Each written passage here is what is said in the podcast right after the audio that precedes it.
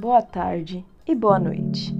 Meu nome é Débora Irio e esse é o podcast Corpo e Ânimo. O assunto de hoje é o artista Yves Klein. Ele nasceu em 1928, em Nice, na França. Dedicou grande parte da sua vida ao judô, arte marcial que chegou a levá-lo ao Japão. Mais tarde, por volta dos seus 30 anos, se dedicou às artes plásticas. Estudou a monocromia. Acreditava que, através das diferentes tonalidades que uma tinta poderia fornecê-lo, era possível tornar visível o absoluto, ou seja, registrar o infinito, registrar o universo. Sua missão era liberar a cor da prisão que é a linha. Foi muito influenciado pelo movimento da arte conceitual, em que a ideia importava mais que a forma. Ele afirmava que o seu trabalho eram as cinzas de sua arte, ou seja, a obra mesmo era o processo.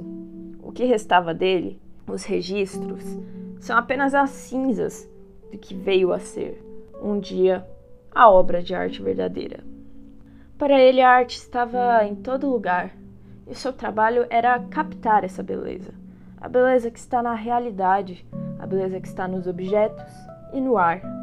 Chegou a criar uma tinta que denominou International Klein Blue, uma tonalidade de azul que veio a utilizar em obras futuras. Para Klein, a técnica não era necessária para a criação. Bastava apenas o indivíduo em sua condição humana natural, ou seja, regras, leis, fórmulas não eram necessárias para a criação artística. O ser humano só produzia uma criação genuína através da sua condição humana. Para ele, essa criação poderia vir tanto de uma ideia metafísica racional, quanto do sensível e do físico, já que ambos os campos pertencem ao ser humano. A arte não deve ser vista como algo criador ou modificador, sim um estado durável da realidade. Ou seja, o artista não cria nada, o artista não inventa, o artista apenas captura o momento. Ele é um meio de se captar o aqui e o agora.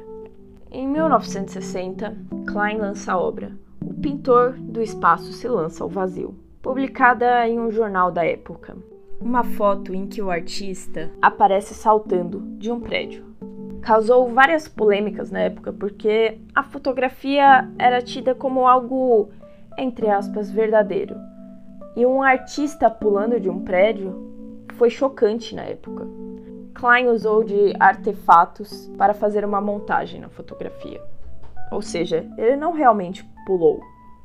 Para ele, o salto representa a mudança de posição instantânea, ou seja, uma maneira de desafiar o tempo, porque esse ato se dá independente da ação ou pensamento do ser humano. O ser humano é incapaz de controlar. A racionalidade perde as forças. A ideia abstrata de tempo, cronológico e linear, o tempo criado pela razão humana.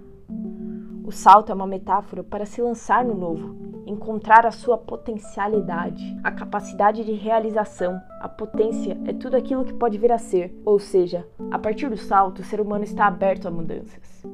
Ideia que dialoga muito à época que Klein estava inserido. Após a Segunda Guerra Mundial, a Europa se encontrava em um contexto de pós-guerra, destruição.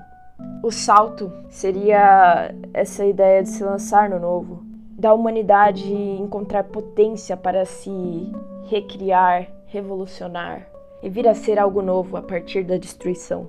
Outra obra importantíssima foram as séries de performance Anthropométrie de l'époque Bleuet. Foram realizadas em galerias, em que uma orquestra tocava música clássica, enquanto Klein regia mulheres que se banhavam em tinta, a tinta que o artista criou, e carimbavam o seu corpo contra o papel, ou seja, o corpo humano utilizado como um pincel. Essa obra foi inspirada em uma fotografia que instigou e fascinou Klein. Quando ele foi ao Japão, avistou uma impressão de um corpo deformado pela explosão da bomba atômica em Hiroshima. E através dessa obra, ele tentou juntar o paradoxo da mortalidade do corpo e a imortalidade da arte, ou seja, a partir da finitude da carne, criar registros, entre aspas, infinitos, duradouros. Registrar o tempo, registrar o imaterial.